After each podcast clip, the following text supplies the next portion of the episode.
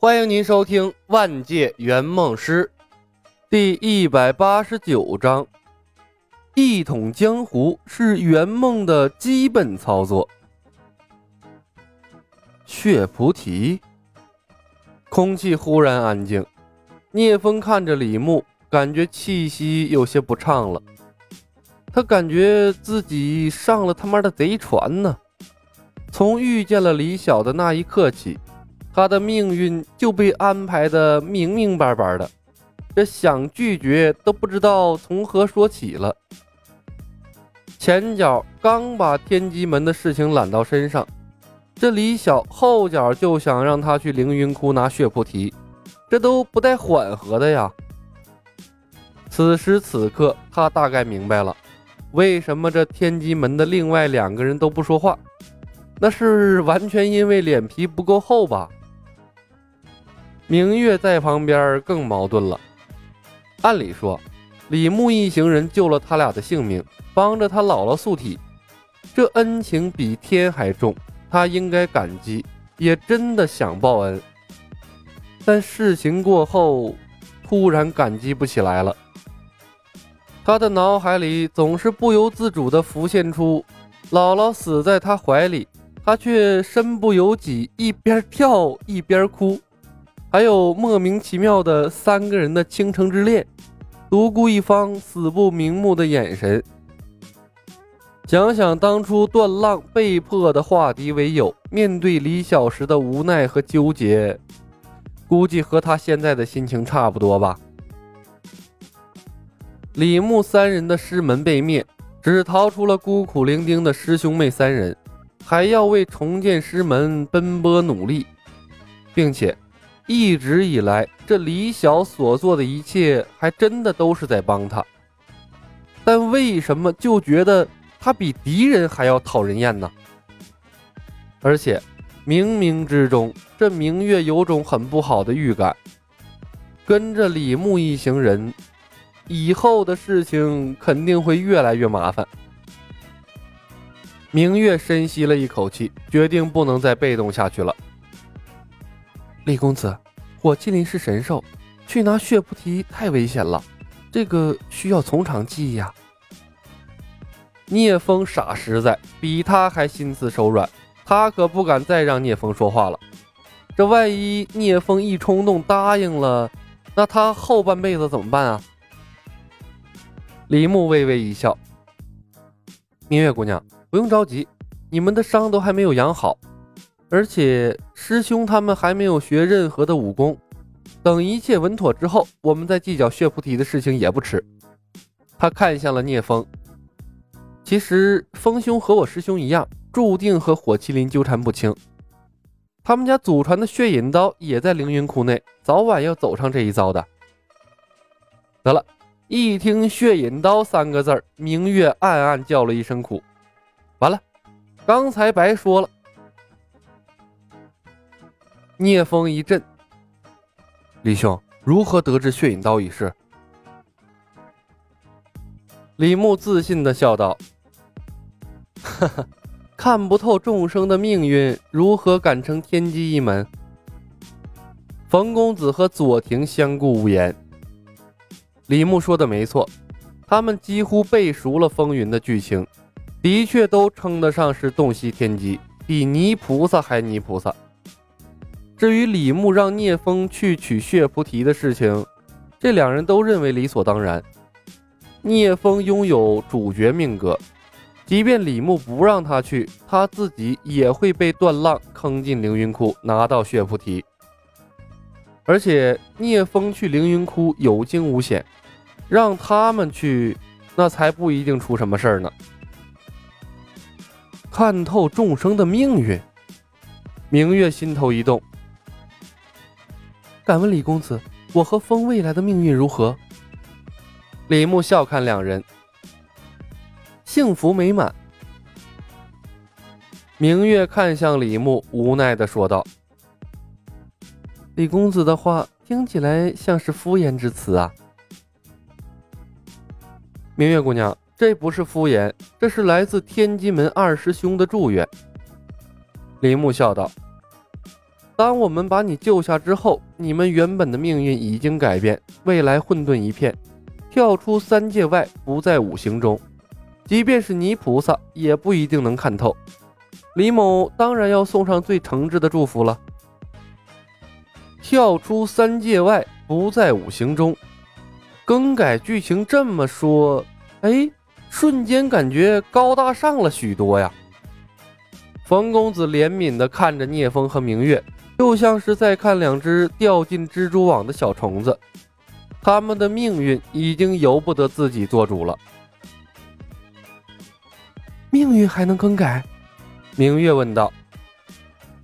原来的命运是什么？聂风跟着问道。同样一句话，两个人听到了不同的关键词，关心的内容也不一样。大道五十，天眼四九，人遁其一。李牧说道：“凡事皆有一线生机，命运当然可以更改。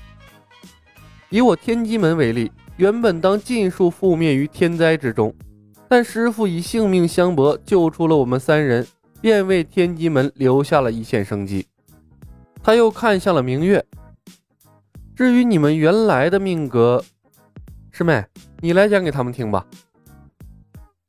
我。冯公子一愣，局促地说：“啊，我我来说吗？”李牧点点头，向他投去了鼓励的眼神。他不能把所有的事儿都做了，总是要培养新人的。原本的剧，冯公子一紧张，这险些没把“剧情”两个字说出来。他偷看了李牧一眼，继续说道。两位原本的命运，明月姑娘被独孤一方打下了悬崖，聂风公子情急之下风雪发作，击杀了独孤一方，无双城被天地会所灭，而后雄霸寻得泥菩萨，得到了后半生的披言。师妹，天机不可尽泄。冯公子讪讪住了口。我明白了，师兄。明月会死。聂风得到了他想要的讯息，他心有余悸地看了眼身旁谈笑风生的明月，无比的庆幸，再次向李牧抱拳行礼。李兄，冯姑娘，聂风再次谢过两位救命之恩，血菩提一事，聂风应下了。风，明月哪还不明白聂风的心思，情不自禁地抓住了他的手，泪眼朦胧。明月。我都明白，大丈夫有所为有所不为。聂风拍了拍他的手背，说道：“我现在无比庆幸李兄他们及时出现，救下了你的性命。不然你离我而去，我独活于世将生不如死啊！”聂风和明月受的伤颇重，虽然还有好多话想要问李牧，但身体已然不堪重负了。简单的用过些许饭食之后，便各自疗伤去了。李牧三人终于有了独处的机会。冯公子问道：“师兄，我们要先去拿血菩提吗？”看情况。院子里的凉亭内，李牧把玩着手里的茶杯。拿麒麟臂的条件很苛刻，我们要做的事情很多。你们学武这件事呢，已经定下来了。接下来还要保住步惊云的胳膊。风云世界中有浓郁的宿命论，按照宿命来说，这麒麟臂必定是步惊云的。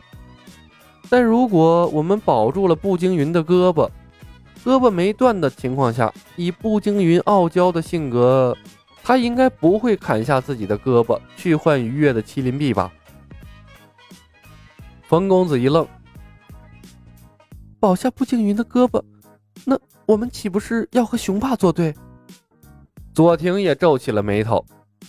一个独孤一方已经如此难搞，再去搞一个坐拥天下会的雄霸，似乎难如登天呢。而且这两个圆梦师的技能看起来也不是很靠谱啊。李牧笑着看向了左庭。早晚要对上的，左庭需要声望值，一个默默无闻的普通人，那于月凭什么把胳膊让给他呀？达到能接麒麟臂的条件，左庭必须拥有一定的内力武功，不然的话，十有八九承受不住啊。而短时间内想功力大进，必须要血菩提的帮助，武功声望都需要时间来耗，所以我们必须竭尽全力打乱风云原来的剧情，不惜一切代价。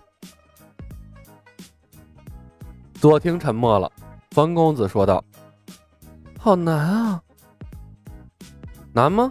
没多难啊。李牧看了冯公子一眼。小冯，老左，其实，在帮助客户完成梦想的过程中，我都一统过两个江湖了。那一统江湖之后，做什么事啊，都会易如反掌。啊，真的吗？冯公子问道。我骗你干什么？李牧耸耸肩。老左不知道，那你还不知道我的能力吗？啊，师兄好厉害！冯公子笑眯眯的看着李牧。师兄有空，我想听你讲故事。嗯，讲故事不太可能，毕竟要为客户保密啊。不过倒是可以传授你一些做圆梦师的经验。嗯嗯，冯公子连连点头，多谢师兄。学学武难吗？左庭忽然问道。小李啊，既然你你都统一过两个江湖了，为什么看你的武功不厉害呀？